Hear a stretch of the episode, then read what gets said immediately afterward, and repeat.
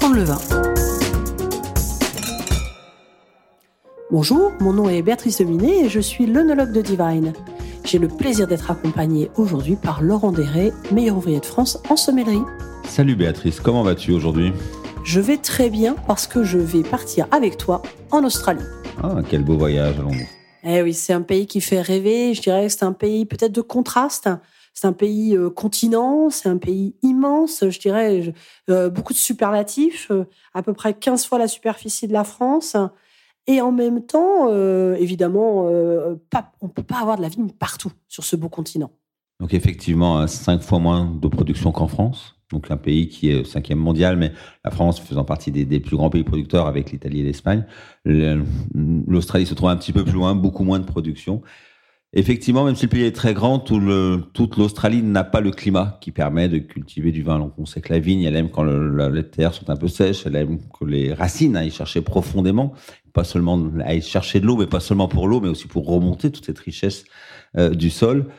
Donc c'est bien les terres arides, mais il y a un moment où c'est plus possible et toute une partie de l'Australie est complètement désertique. Donc il faut effectivement s'approcher dans le sud de l'Australie, ce pays plutôt maritime, hein, vers l'État de Victoria, vers l'Australie méridionale, où on va avoir des embruns marins, des embruns océaniques qui vont avoir un climat plus tempéré. On est à l'extrême sud de l'Australie, hein, donc on est en hémisphère sud, c'est là où il fait le plus frais, et où le climat va être plus tempéré, plus adéquat pour la vigne, même si on reste dans des pays chauds il faut quand même que pour la, survie de la plante, que le climat soit un petit peu tempéré. Donc effectivement, tout le pourtour sud de l'Australie est marqué par les vignes, même à l'ouest jusqu'à à Perth, où on va avoir la Margaret River, par exemple, qui est une superbe appellation à, complètement à l'ouest, avec un climat là très océanique, où on va avoir les, vignes plantées uniquement dans cette partie sud de l'Australie.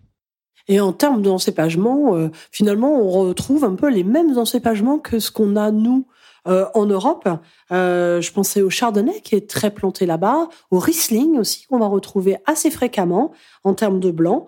Euh, on retrouve des cépages des fois que nous on n'a pas en France mais qu'on a en Europe. Je pensais au verdelho qui est présent, qui est un cépage portugais, de la marsanne, du vionnier. Donc tu vois des, noms de cépages qu'on retrouve finalement assez souvent en France en termes de blanc, mais pas que. En termes de rouge, forcément, celui, je dirais, où, que tout le monde connaît ou a entendu parler, c'est la Syrah ou, Shiraz. Alors effectivement, hein, des cépages aujourd'hui devenus internationaux. Alors il faut bien remettre les choses à leur place. Moi j'aime bien rappeler qu'ils nous ont pas pris nos cépages. Nous, les Européens, avons un petit peu colonisé quand même tous les continents du monde pendant plusieurs siècles. Au 15e, 16e, 17e, jusqu'au 20e siècle, on a été les grands colonisateurs de, de ce monde.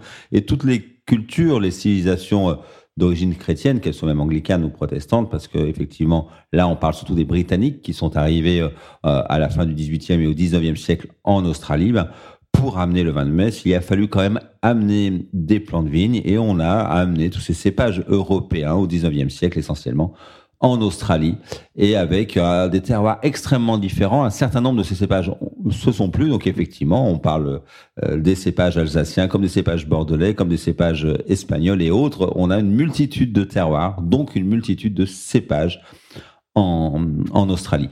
Effectivement, le Syrah, c'est extrêmement plus en Australie. Cépage que l'on connaît beaucoup dans la vallée du Rhône, la vallée du Rhône Nord en particulier, sur les Hermitages, les Gros Hermitages Saint-Joseph ou autres côtes et qui est extrêmement planté en Australie, alors qui va donner des vins un petit peu différents. Des vins avec une certaine forme de maturité plus importante, de rondeur, des tanins un petit peu moins marqués, un peu moins de fraîcheur en fin de bouche, beaucoup, beaucoup de gourmandise, de très belles teintes pourpres.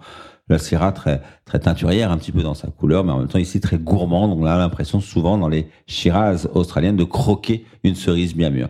Alors j'aime rappeler que la Syrah, est plantée en Australie, produite à l'origine par des Britanniques. Les Britanniques qui étaient, au 19e siècle, ils sont toujours aujourd'hui des grands connaisseurs de Porto. On s'est servi de cette Syrah aussi pour faire des vins mutés à l'époque, car les Britanniques voulaient reproduire ce qui se faisait au Portugal par ce vin qu'ils adorent, qu'ils adorent, où ils avaient des échanges commerciaux avec le Portugal. Et quand ils sont arrivés en Australie, ils ont un peu reproduit cette culture du vin muté, du vin sucré, du vin puissant. Et la Syrah marchait parfaitement bien. Donc on a cultivé les premières Syrah pendant longtemps de manière mutée sucrée et puissante. Et c'est un peu resté, même si aujourd'hui la plupart des syrahs ne sont pas mutés et sont cultivés de manière sec, complètement où les sucres sont tous fermentés, hein, comme l'eau syrah française. Mais néanmoins, on a gardé cette culture du vin plutôt sur la rondeur, avec un peu de puissance, une vraie typicité de terroir. Dans le mot terroir, il y a aussi la tradition, il y a aussi l'histoire. C'est syrah australienne.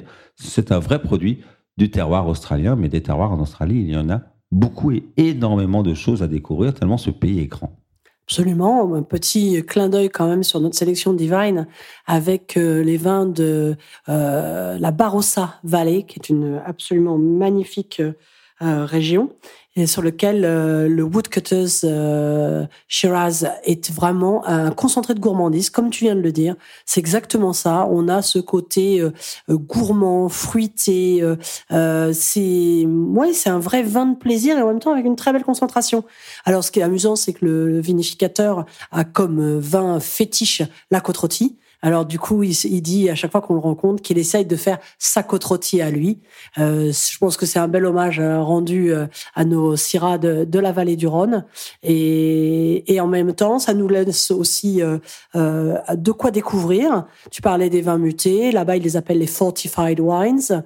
Et je pense qu'il y a vraiment de quoi aller visiter, rencontrer et découvrir un très très beau pays viticole et pas que. Voilà. Je vous donne rendez-vous très bientôt et n'hésitez pas évidemment à, vous renseigner un peu plus sur ce très beau pays. À bientôt Laurent. À bientôt Béatrice.